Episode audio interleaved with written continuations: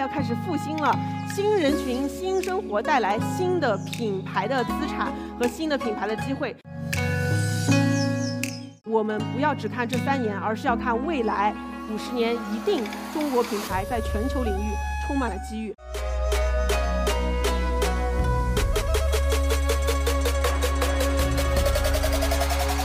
温柔一刀是一档刀法旗下关注新品牌、新营销的播客节目。刀法是全球品牌的营销智库，我们的使命是成就中国好品牌，带领走向全世界。做品牌找刀法。如果你是品牌人、营销人、广告人、创业者，并且想在品牌营销领域精进自己，欢迎添加刀法杠二零二二，咨询我们的两万家品牌操盘手俱乐部会员服务。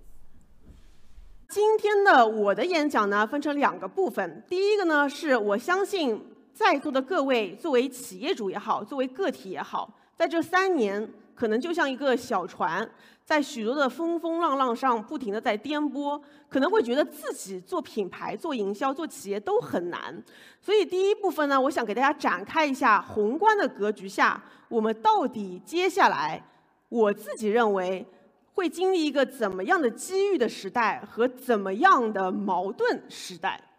第二呢，是基于这样的机遇和矛盾，我们应该怎么去看待现在的市场和如何去打造我们的品牌？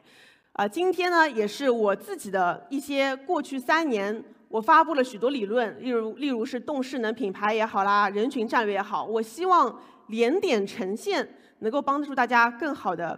理解当下中国现代市场品牌营销的格局。首先就是有一个问题，其实我们应该大家都能感受到，就是这三年以来以及未来，我们都觉得中国做品牌充满了机遇，但却又为什么这么难？这件事情其实我们可以从很多角度去理解啊。我们我们也听过很多的行业专家和我们的峰会，其实都说过啊，非常卷，流量越来越贵，获客成本越来越高。那我今天想从一个不同的角度来跟大家分享一下我们自己的看法。首先是为什么我我们仍然相信中国品牌接下来有重大的机遇？我不知道前两天大家有没有关注，中共中央和国务院其实发布了这个质量强国的纲要，在里面我仔细看了三遍，品牌这个词被提到了三十八次，品牌已经进入中国中中共中央决策层的视野，并且在里面大部分都在提到说如何要把中国产品向中国品牌转变。我们这三年应该非常深刻的能够感受到。宏观政策对我们每个微小个体和企业发生的变化有多么大的影响？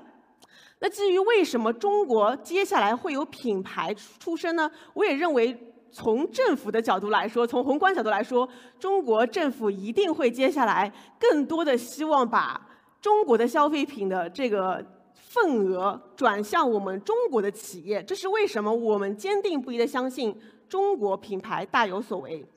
那我也想用，明天我们会有一个压压轴嘉宾，叫沈潘老师，他是混沌的领教，想用他的几页 PPT 跟大家进一步的阐释为什么中国品牌充满了希望。他有一个这样的理论啊，就是通常是国家有两条曲线，一个叫文化曲线，一个是消费曲线。那文化曲线通常滞后于消费曲线一个周期，这是什么意思呢？就是当一个社会处于比较贫穷落后的时候，传统文化往往会成为我们反思和批判的对象；但是当社会处于上升期的时候，人们就会主动挖掘传统文化的闪光点，并且从中寻找自我认同感。那么，当这条文化曲线超越消费曲线的时候，文化就会开始向外输出。那么，我们用这个图再去看，先看美国发生的事情。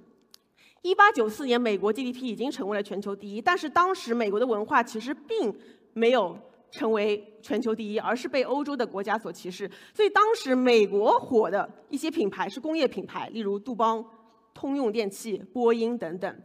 一九四五年以后，二战之后的美国成为了名副其实的超级大国。当时，美国人民需要一个有自我认同肯定的需求，所以冒险、自由、开放成为了美国品牌力的文化内核，得以快速成长。而在这时候开始，美国的大量消费品牌才开始爆发井喷式的增长，例如雅诗兰黛，例如很早就已经成立的可口可乐和美宝莲。而在后来九一年苏联解体后，美国成为唯一的超级大国后，它的冒险、自由、开放精神才出现了文化输出，所以才会今天我们热爱迪士尼、热爱好莱坞。其实，在我看来是。品牌强则国强，而国强则品牌强。那么，中国我们其实，在消费曲线一直是在。一个颠簸的状态。那么，在四九年成立以后，七八年改革开放以后，其实我们也是工业品牌、互联网品牌以及科技品牌优先被得到了国际上的认可。但是，随着我们今天中国 GDP 达到了美国的百分之七十七及以上以后，我们认为中国的消费品企业就会像二战前后的美国一样，诞生更多中国富有中国民族精神的。中国消费品牌在各个领域崛起和诞生，以及我非常坚信的是，中国政中国政府一定会推行这样的中国品牌的诞生。而未来到了二零三五年以后，我们中国文化曲线超过消费曲线的时候，才会带来中国文化的输出和全面的出海。这也是为什么我们刀法立下使命，成就中国好品牌，带领走向全世界。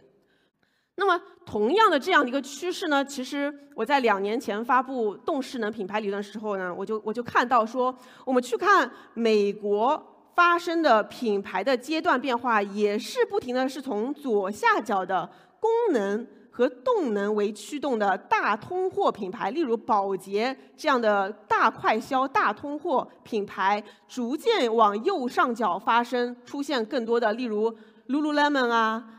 更多的 Dyson 啊、Monster 啊，这些都是海外品牌的发展周期，也是要根据它的经济周期所发生变化的。所以，刚刚我所说的是中国品牌的机遇，就是我们不能只看这三年带来的我们经济上的颠簸也好，我们自己发现营销越来越难也好，我们要看一个宏观长期的趋势。就像前两天，我们相信朋友圈，不知道大家有没有看到一个。就是截屏非常多、转发非常多的 McKinsey 的一个 partner，他说了一句话，就是 “The next China is China”。OK，那这是中国的品牌机遇。但是问题是，今天你们发现中国做品牌也充满了矛盾。那第一层矛盾就是，刚刚如果按照刚刚那个曲线来说，那中国应该品牌升级、消费升级，我们应该用越来越好的东西，客单越来越提升啊。但是问题第一个矛盾就来了。就是消费升级和经济冲击，它是同时发生的。OK，这是罗兰贝格和呃四大公司毕马威的预测。那毕马威呢？其实它拉出了过去十年，二零一零年到二零二二年，我们中国 GDP 的变化。大家会看到，二零二零年到二零二二年，中国的 GDP 的变化，比起前十年发生了什么样的颠覆式的变化？这也是为什么你这三年可能觉得特别难，然后你觉得二零二零年挺难的，二零二一年又崛起了，二零二二年你又萎掉了。那这是因为我们背后的二零二二年的增速只到了百分之三点零，但是毕马威预测中国经济将。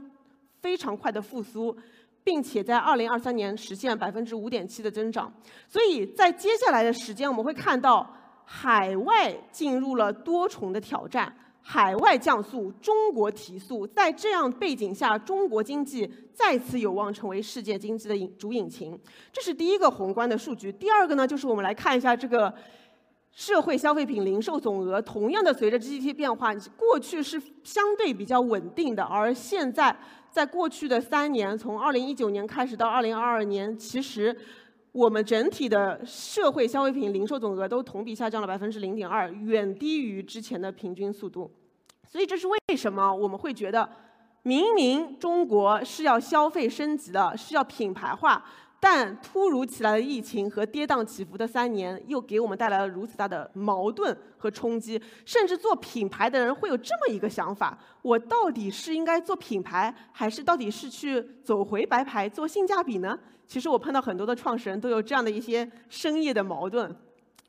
那刚刚也也说到，二零二一年其实我们中国还是支撑全球经济复苏的啊，这是来自中中中国国家统计局罗兰贝格的分析啊。那么在二零二二年，其实我们的整个经济突然之间下滑，迎来了风暴，也是因为各种跟 COVID 相关、跟俄乌战争相关、跟能源相关各个带来的冲击，其实才会带来二零二二年是我们最最艰难的一年，而二零二二年的社会。这个消费品零售总额，大家能看到，从下半年开始经历下下行的趋势，四五月份直接进入了负增长。所以去年大多数的企业都会回归一件事情，就是降本增效，如何能够让我们存活下去？这是完全正确的决定，也是因为短期内的经济变化实在来的太突如其来、太快。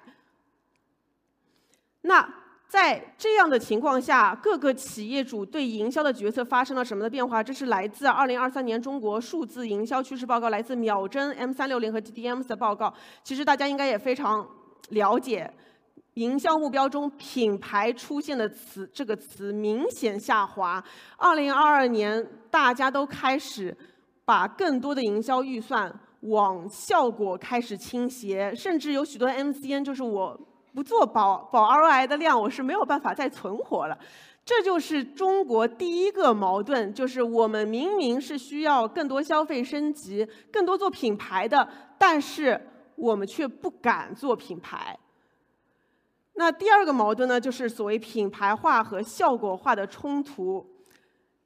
啊，我们会看到中国的数字化变革非常之快。比如说，我们跟抖音、小红书、腾讯、阿里都有合作。抖音呢，它把这个，你知道。搜索电商、货架电商和内容电商结合，推进 A 五模型，能够帮助更好的去效果化、跟踪化、跟踪人群资产。而小红书呢，也进一步的正在打通内部效果，能够呈现跟阿里打通更多的这样的支出，我们也能看到更多的效果。但是你们有没有发现，在更多数字化变革的趋势下？我们反而越来越急功近利了，因为我们担心每一份的钱是不是花在了有没有效果这件事情上。那我所以呢，海外其实大企业更有资本，他们会做一件事情，就是在数字化这件事情上做更多的衡量，不只是衡量销量。不只是衡量转化率，而是衡量更多的人群资产。但是，这这数字化这件事情其实是有很大的代价的。对很多新锐品牌来说，我们是不是否能够负担得起？这是第一个问题。第二个问题是我们今天虽然说数字化、数字化，但是其实衡量的角度仍然是围绕着转化、复购、搜索这样跟跟。购买数据最相关的人群，而不是关于品牌。那么在这样的一种基建和矛盾下呢，我认为中国品牌正在进入一种非常矛盾的心态和环境。这也是为什么大家今天。八点钟就来参加我们的峰会，九点钟就满满的坐在下面。因为一方面我们觉得中国品牌意识苏醒了，我们国家之间的势能发生变化了，文化开始，中国文化要开始复兴了，新人群、新生活带来新的品牌的资产和新的品牌的机会。但同时，这个数字化的基建让我们不敢做没有效果的事，也愿意。更多的去追求新的渠道的红利，这也是非常自然的一件事。而最后呢，中国经济进入平衡期，这疫情三年带来的急刹车，让消费升级和性价比出现了并行。所以我们很迷茫，到底是做品牌还是做效果？到底应该是往上走还是往下走？所以这是我看到的当下三年以来品牌中国今天发生的。一种矛盾的心态。那么，当然，我觉得我对这个事情有一个我们自己的看法。首先呢，我认为长期来看，如果我们现在看中国已经开始放开了，我们认为未来还是会走向。以精神驱动、文化驱动的势能品牌会以长期的大方向，但由于中国如此之大，永远会有渠道原生、规模驱动的动能品牌的机会。但是我们可能需要找一个什么是中国品牌的定义。我们可能没有办法再拿美国或者欧洲的一套品牌体系去来定义我们中国的品牌。你有没有发现，中国人是一个非常神奇和复杂心态的民族？我们既有千年的文化历史，但同时我们新一代又跟过去的传统文化有了一定的脱节。我们亚洲人民又是非常务实，追求。本质和性价比的一群人，但同时，我们新一代的九零后、九五后、零零后人群又非常想要找到自我的认同感，所以我认为，当下二二零二三年开始，反而是中国可以定义中国品牌当代品牌标准的。一个时机到了，我们需要的是同样的，像我刚刚说到的文化曲线和消费曲线，我们需要塑造的是当代中国人能够有强烈的民族自豪感和认同感的品牌。那我们如果去提炼中国的民族，如果美国是自由、开放、独立、冒险，那中国是什么？我认为提炼出这些关键词，就会对中国当代品牌有非常大的借鉴意义。除除此以外呢？其实麦肯锡最近也出了一份报告，我们在峰会后都会把这些报告发在群里面发给大家。他也也是这么觉得，他也是断定了说，二零二三年中国消费市场重塑的五大趋势是中产阶级持持续会壮大，高端化呢也不会停止，因为富裕的消费者总是需要更多的消费品牌。而其实根据他的数据。和研究，消费者并没有消费降级，只是选择更明智而已。而未来中国的本土企业正在赢得市场，而产品一定会成为核心。那所以呢，刚刚的我用简短的呃几分钟啊，二十分钟，想跟大家讲一下，这是中国当下的机遇和中国当下的矛盾。那么接下来就有一个问题，我经常会深夜问自己：那大趋势、大需求下。到底中国现在独特的社会发展阶段和营销环境下，前方无人区，我们怎么去给中国品牌一个属于中国当下的营销解决方案呢？我不是学者，我也没有很多的这个太多的这样的经验，但是我只想说，通过这样的机会，有没有可能我们可以提中提出一些假设和一些解决方案，来用。全新的视角来看待我们今天当下的品牌应该怎么做。那我在看了许多过去的营销方法论和教科书和理论以后呢，我会思考这么一个问题，就是我会发现我们大多无论是抖音还是阿里 AIPL 还是五 A 模型，都会围绕的是我我们的这个营销链路。但是有没有发现？这个营销模型里面并没有包含品牌资产，那也就是说，我们今天要数字化、要衡量效果的时候，其实并没有衡量品牌资产，这是第一个问题。第二个问题呢，是我们过去的营销的所有的打法的理论，其实都是止于购买的，并没有包括太多的后链路经营，也就是 A L P L 就到 L 就完了，五 A 到 Loyalty 最后的那个。复购就没了。那么，其实我们现在会发现，购买完的后链路有很多的发生变化，这是第二个问题。那第三个问题是，过去其实中国是大赛道和中央化的市场媒体环境，但是未来是小赛道和去中下的环境。那最后呢，就是如果今天我们会发现，中国会出现很多类型的品牌，有文化类的，有功能类的，有动能型的，有。势能型的，那基于不同阶段、不同品类的差异性，我们应该如何做品牌呢？那所以在这里呢，我想提出一个我自己的看法。首先呢，基于这样一个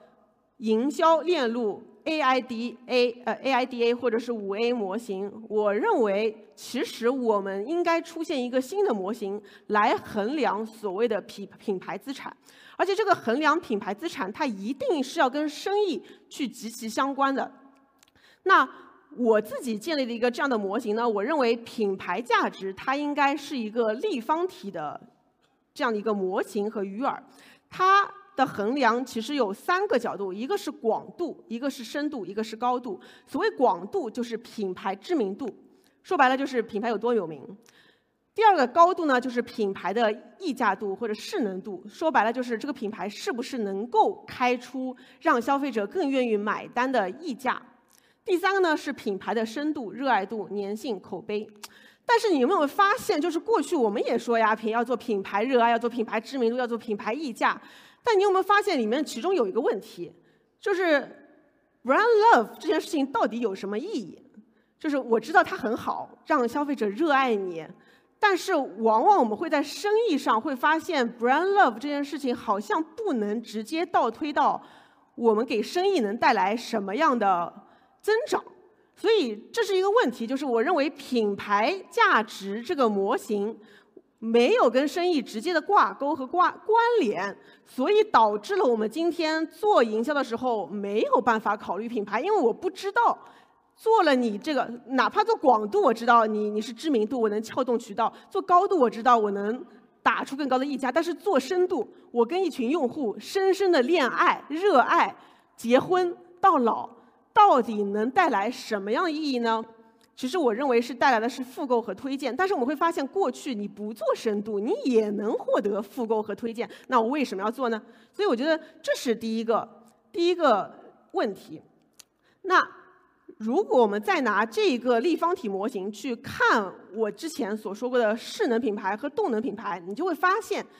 动能品牌本质上在做的一件事情是广度和相应的高度，而势能品牌其实在做的事情是绝对的高度和相应的深度。这是什么意思？我们我们来展开讲一下。其实我在两年前就分享过所谓。其实我们今天会看到中国市场有两类品牌，我刚刚分享那个四象限也也也给大家看到，一类呢叫动能品牌，它的核心呢是关于效率，就是如何让越多的人看到我想到想到一个品类就想到我想到我就能买到我，所以它的如个比喻就是它像是个暖男一样。那同样我们来举个咖举个例子啊，就是咖啡，我们会发现咖啡里面玉田川。它主打的就是口粮咖啡，主打鲜字，用平民的价格，希望每天都能喝上一杯好咖啡。而它的营销传播路径都是，例如它今天其实我在外面有展位啊，就是肖战。但是同样你们会发现有另一个品牌，就是三顿半。三顿半这他呢就也不打打出一个性价比，也没有用明星，但他请的都是一些，呃贾樟柯或者。一些学术界的一些文艺圈的前辈，那你会发现说那样那样做品牌，OK，我跟艺术圈的人，我跟一些人联名了，然后我把这个圈层的人关系搞得很紧密，甚至做返航计划很紧密，那这个深度给我生意到底带来了什么呢？这其实是一个是是一个迷思，对大家来说是一个迷思。那如果我们用这样的一个区别去看的话，你会发现，其实动能品牌。例如玉田川，例如 Wonder Lab 这一类的品牌，他们的核心其实在做品牌的时候，只要抓住一个点，就是广度和相对的高度，就是他们动能，因为核心讲的是一个曝光和效率的问题的时候，所以在做品牌时候，要追求的是如何让最大公约数的人最快的了解到我、信任我，并且想到咖啡就买我。所以这个是动能品牌的核心，做品牌塑造的关键。它并不需要去做太多的高势能群体或者文化理念的传播，而是需要把这个品类的心智牢牢抓在手里，才能产生最大效能。而接下来配合大渠道、大分销，则能产生最大的效能。那么势能品牌呢？它的核心。不在于说我要让大多数的人都愿意想到咖啡就买我，而是你心心念念总是想要我，你跟我的关系很亲密、很很深。那亲密和深，但是你又没有那个规模，你不觉得就很亏吗？就是那我明明可以赚那么多钱的，我现在都没有办法铺渠道，我就要高冷的站在那儿。那势做势能，或者说做品牌深度和高度这件事情有什么意义呢？那其实我认为做品牌的深度的意义，其实要通过营销的后链路完成。就是如果我们做的选择的是品牌的深度和高度的话，其实更要追求的不再是传播率、效率，而是利润率和 NPS。其实我们要真正衡量的是 UV 价值啊，我不知道这里是说的清楚，我后面会具体展开跟大家讲。所以，首先呢，我就是认为中国品牌在过去我们大多数看到的，其实都是动能品牌的打法，找一个最大人群大赛道的最大公约数，占领这个人群大赛道。快速打出知名品牌，形成一定的势能效应后，去渠道去做推广，大渗透、大分销。但是未来，我认为会仍然有动能品牌大量的机会存在，因为中国市场很大。但同时会有许多的势能品牌诞生。那势能品牌为什么会越来越多的出现机会呢？就是因为我在之前的视频号我有分享过，我认为中国正在一个供给驱动转需求驱动、去中心化的市场格局。简单来说，就是增量转存量。在增量转存量的这个情况下，我们会发现市场的媒介环境已经进入了碎片化。我们会发成发现是公域前链路和公寓还有私域后链路。我们需要进一步的去选择，到底我们主攻哪个渠道？首先，这是第一步，是我们的媒介都在碎片化。第二个是我们会发现，这是来自青年志的文化圈层调研，其实是二零二一年的。现在的人和人的欢乐并不相通，我们往往只是觉得彼此很吵闹。所以在这种情况下，其实人群已经开始划分，已经不只是说我对这个感兴趣了，而是你会发现同一个圈层人，他们有共同的表达体系、文化载体、交流场域、权力体系。其实人和人的欢乐并不相通，所以。我认为动能品牌的打法是在增量市场、有大赛道、大市场机会下博最大公约数、薄利多销的最高效的打法。其实核心就是如何能够最快的圈到一群人，然后以相应的性价比和大量的规模效应来形成我们大量的体量，用这个规模效应再倒逼我们渠道的品牌认知。这是动能品牌在增量市场下的玩法。那么，在势能品牌在存量市场下保利润、保用户粘性呢？其实，我认为关键要做的事情是拉 UV 价值、拉利润率和转介绍率。这就是为什么我们今天专门设置了一场私域相关的方法论，希望大家能看到说，未来机会点其实是在后链路会有更多的机会。所以，整体的方向呢，我认为随着中国消费品牌更多的诞生，以及未来文化输出，我认为动能品牌慢慢会走向势能品牌，而从营销打法也会从博最大公约数到做人群的深度经营。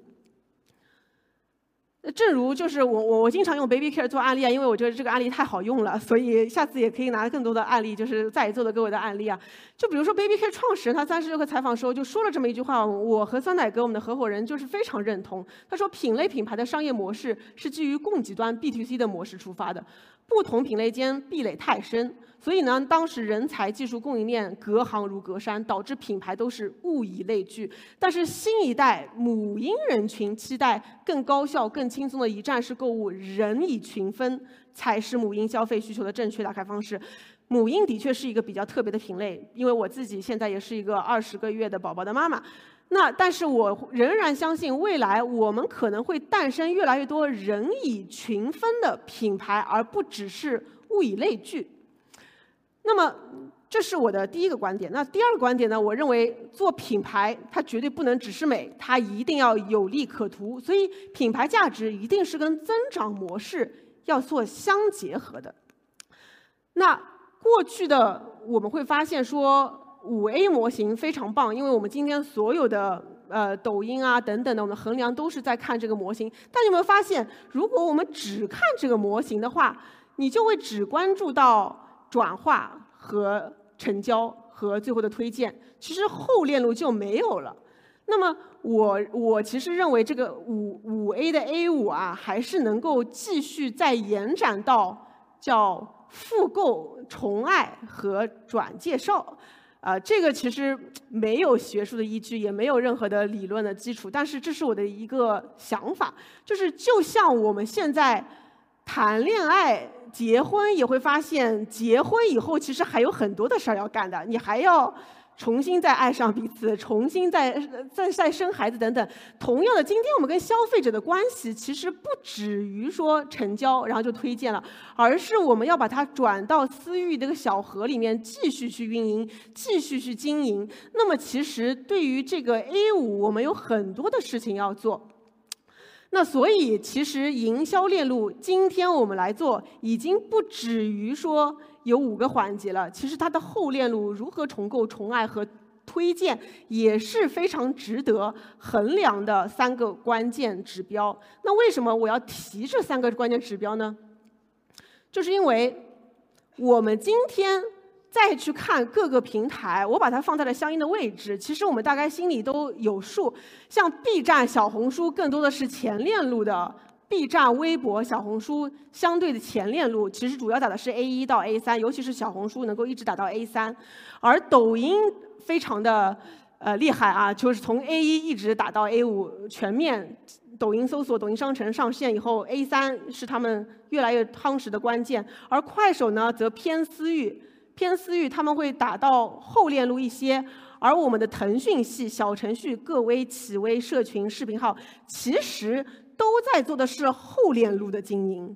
那么也就是说，今天我们已经花很多时间是在做后链路经营的时候，但是我们后链路的效果的衡量的指标却迟迟没有。而且我们经常会在做小红书的时候，我们会让用户做的是什么？是小红书的用户，你能不能再发个贴，再形成口碑，再影响前链路？所以我认为我们今天。已经营销链路发生了变化，从是四 A 三 R，而我们公司也要抉择的是，同样我们只有这点时间和预算，我们没有办法做那么多的平台，每个平台都大量砸资源的情况下，我们到底侧重的是前链路还是后链路？那么前链路、后链路和动能势能也有相关性。那所以呢，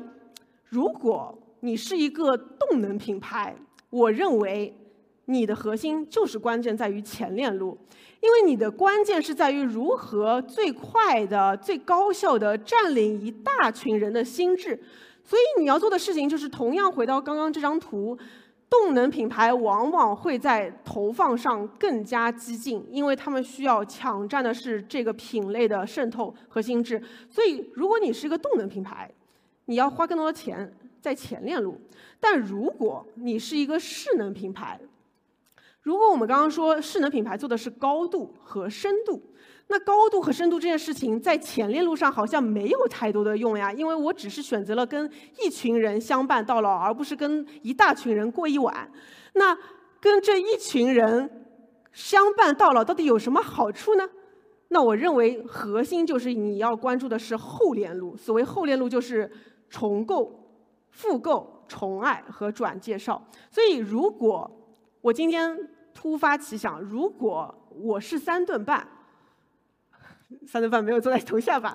就是如果我是三顿半，我我运营了一群所谓的文艺圈或者信息圈，其实相对好玩的一群人群，我并且通过小程序还在跟他们做很多的互动的时候。我真的要局限于咖啡品类吗？也许我可以跟这群人做更多的复购，更多的全链路的经营，把一个文化品牌打出来，而不只局限于。咖啡啊，当然这是我自己的个人遐想啊。嗯，吴总有他自己的想法，所以我只是想提出一种可能性，就是如果说我们已经把精力花花在了大量的后链路经营和势能的塑造和一群人的深度的关系绑定的时候，我们会发现，今天我们衡量这些热爱程度是没有指标的，而让这群这个热爱转化为生意价值是没有直接转化链路的。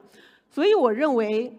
未来势能品牌要走的是人群战略。所谓围绕着你这群圈层的人，如何来精细化做会员计划，精细化运营他们，做他们圈层的共鸣，做他们圈层中的转介绍。这也是为什么我最近疯了似的一直在发 Lululemon 的视频，就是因为我认为，虽然它还是局限于瑜伽品类，但是它其实也在扩了。它其实就是围绕了一群超级女孩。不停的在做后链路的经营，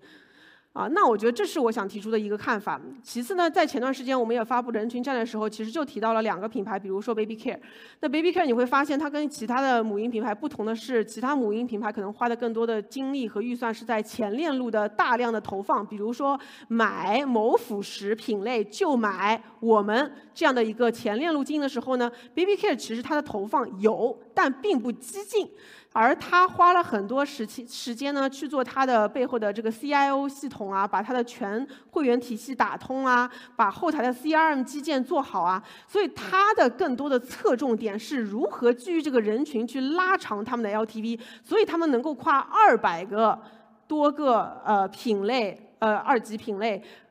来做他们长期 LTV，就是因为他们为回归的是围绕这个人群去做他们的粘性，所以他们做的品牌不再是说，呃，用母婴就用 Baby Care，用母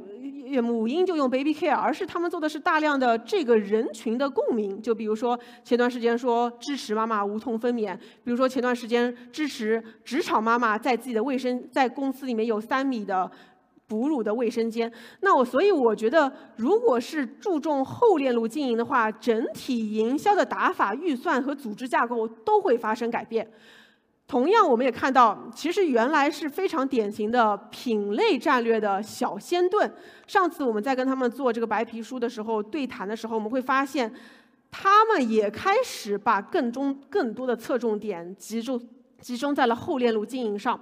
他们的前链路仍然是占领说鲜炖燕窝这个品类，但是他们会发现这一群高端女性，要深深的绑住他们，让他们买燕窝不只是买一两个月，而是要买三十个月、四十个月。所以你今天走到小鲜炖的小程序上，你会发现他在大量的推他的年卡，并且他会推他的服务官。在私域里面形成用户的深度的长期运营，并且它的品牌广告也开始发生了转移，它开始做它圈层的这个高端女性的一个共鸣的品牌。所以我认为这个重渗透的动能打法和重复购的势能打法，将会是中国接下来两大，如果说极端一点的话，两大核心打法。那我们同样会觉得说，过去动能品牌的大渗透、大分销 HBG 打法是仍然可用的，但是未来我们也会看到说，其实还会有更多的以中国不同圈层、分层分级、以人为本的人群战略的品牌重后链路的经营持续在发生。啊，这个也是。嗯，上次其实酸奶哥有分享到的。那随着如果你选择了动能和势能两种不同的做法以后，你会发现你的飞轮旋转的方式也会不同。这个 HBG 飞轮呢，核心就是我们要注重前链路大渗透。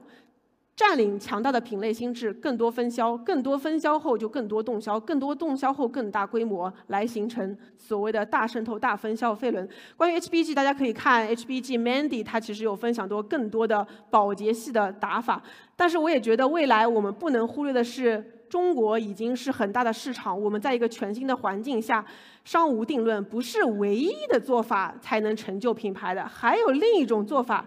成为人群战略，也是我认为更符合当下内容驱动、人群驱动、数字化驱动的中国市场的品牌，可能对一些初创企业会更有借鉴意义。就是抓住一群垂直人群，抓住他们的共识，和他们产生更多的深度和粘性。呃，然后围绕这群人群群去做更多的产品体验，所以这是我认为接下来中国消费品的两个核心驱动模式和飞轮，而对应他们的营销打法则截然不同。动能品牌会更多的用大明星、中央化广告、大渗透、大分销的方式，而势能品牌会更加的聚焦一个人群垂直。呃，那最后再想分享一点，除了说中国其实有很多种做法，品牌营销其实商无定论，各有各的方法呢。我们也认为，这是上一次酸奶哥在有一次我们线上峰会的时候分享了，中国的品牌成长路径也是有路径的阶段的，那我们认为过去其实往往一个比较验证可行的方式，就是从动能转势能分成三个阶段。第一阶段成为爆品品牌，第二阶段成为品类品牌，第三阶段成为超级品牌。这里我就不深讲，因为这讲的话要再讲四十分钟。大家可以有空可以看一下我们之前的呃关于品牌三阶段的这样的一个分享。那每个阶段其实要做的事情也不同啊，这边我就先不 讲了。但是我们今天会发现。动能品牌转势能品牌的这个路径是可行的，也是为什么我看到大量的大品牌，例如安踏，我认为它就是在一个动能转势能的这个过程中。但是今天我们会发现，也有一部分的品牌从势能可以走向动能。嗯，我相信这两天峰会听完以后，大家可能会可以想想哪些品牌是在从势能走向动能。OK，那我今天呢，其实就是分享了两个部分。第一部分呢，想跟大家分享一下为什么中国品牌仍然大有机遇。我们不要只看这三年，而是要看未来五十年，一定中国品牌在全球领域充满了机遇。但同时呢，我们也看到我们当下的矛盾是非常尴尬的，所以我们更要在这种情况下坚定地走下去。但是我们相信，中国的超级品牌一定会有多样的路径和打法。属于当代中国数字化环境、带有中国文化的品牌，属于最后成中国品牌，带着文化出海。那我们刀法呢，能做的事情就是成为一个平台，然后让更多的中国品牌操盘手、更多的底层理论框架，总结更多的营销案例打法，让大家能够借鉴和创新。总而言之，我我们希望大家能够坚定的相信自己的选择，然后坚定的。走下去，因为我们觉得中国品牌建设同样这个路途是旷野，不是轨道，它有很多种的路径都能达到中国的品牌。啊，然后呢，我们刀法做的事情呢，就是我们会越来越多的研究一些模型，成为大家也许能够成为共共识也好啦，或者共同讨论的一个基础也好啦，能够帮助大家更好的理解自己。比如说动势能四象限这个模型呢。大家可以可以更加基于自己的品类特性和自己的基因去决定，到底你是动能还是势能，你偏功能还是精神。那这个模型，刚刚我说的四 A 三 R 模型呢，我们就可以用用来跟团队讨论说，到底我们公司预算有限、精力有限、团队有限的情况下，我们到底应该重前链路还是后链路，还是都要做？都要做也可以，就是。就就像你打魔兽世界，你把你的天赋都都各个都加一加，非常平均也可以。那第三个呢模型就是品牌阶段的跃迁模型。跃迁模型能够帮助大家找到现在你从零到一、从一到十、从十到百，你现在在哪个位置？你到底要当下阶段做好什么事？和最后今天我给大家介绍的品牌自商资产立方体是能够帮助大家知道说，今天我们如果做了一场品牌营销活动，今天我们做了一些营销的动作，我们到底是在夯实？公司品牌的高度、深度还是广度，以及我们做了这个广度、深度是否跟我们的增长模式是相结合的，还是是脱节的？你有可能做了大量的深度和高度的运营，结果你的价格并没有溢价，或者你的增长模式还在做大渗透，那其实就是一个非常拧巴的状态。那我希望这些模型能够帮助跟大家更好的找到自己的位置和找到自己的打法。呃，然后我们刀法呢，也会用我们的媒体、我们的社群、我们的知识、我们的课程和内训，继续整合全行业的力量，然后帮助各阶段、各品类、各个样的品牌总结打法、方法论，形成刀法智库，共同研究研讨当代中国的品牌解决方案。但今天这个峰会其实就像是我们的，呃，我们这个归类可能不是很科学啊，但是大概的话就是我们这一次峰会，因为是我们卯足了八个月的全力，请到了我们觉得非常喜欢的一群嘉宾。就是首先，接下来两位嘉宾就是我在权威界天天就是看着的，一个是周鸿祺教授，是新加坡国立的周鸿祺教授；另一位就是 Tiger 科特勒的全球合伙人和中国总裁曹虎，曹虎老师和各个品牌的创始人、专家，服务商机构营销操盘手，我们希望每年我们都能把我们觉得做的最好的品牌、服务商、营销操盘手、权威专家都能带到这样一个场合，能给大家分享二零二三年接下来趋势和打法。那我今天的分享就到这里了。我们两年没有办峰会，可能有些地方会比较生疏，但是希望大家能够给我们多多宽容，也希望这两天的峰会能够给大家更多的。Lavising where spring is like on Jupiter and Mars. In other words, hold my hand. In other words, darling.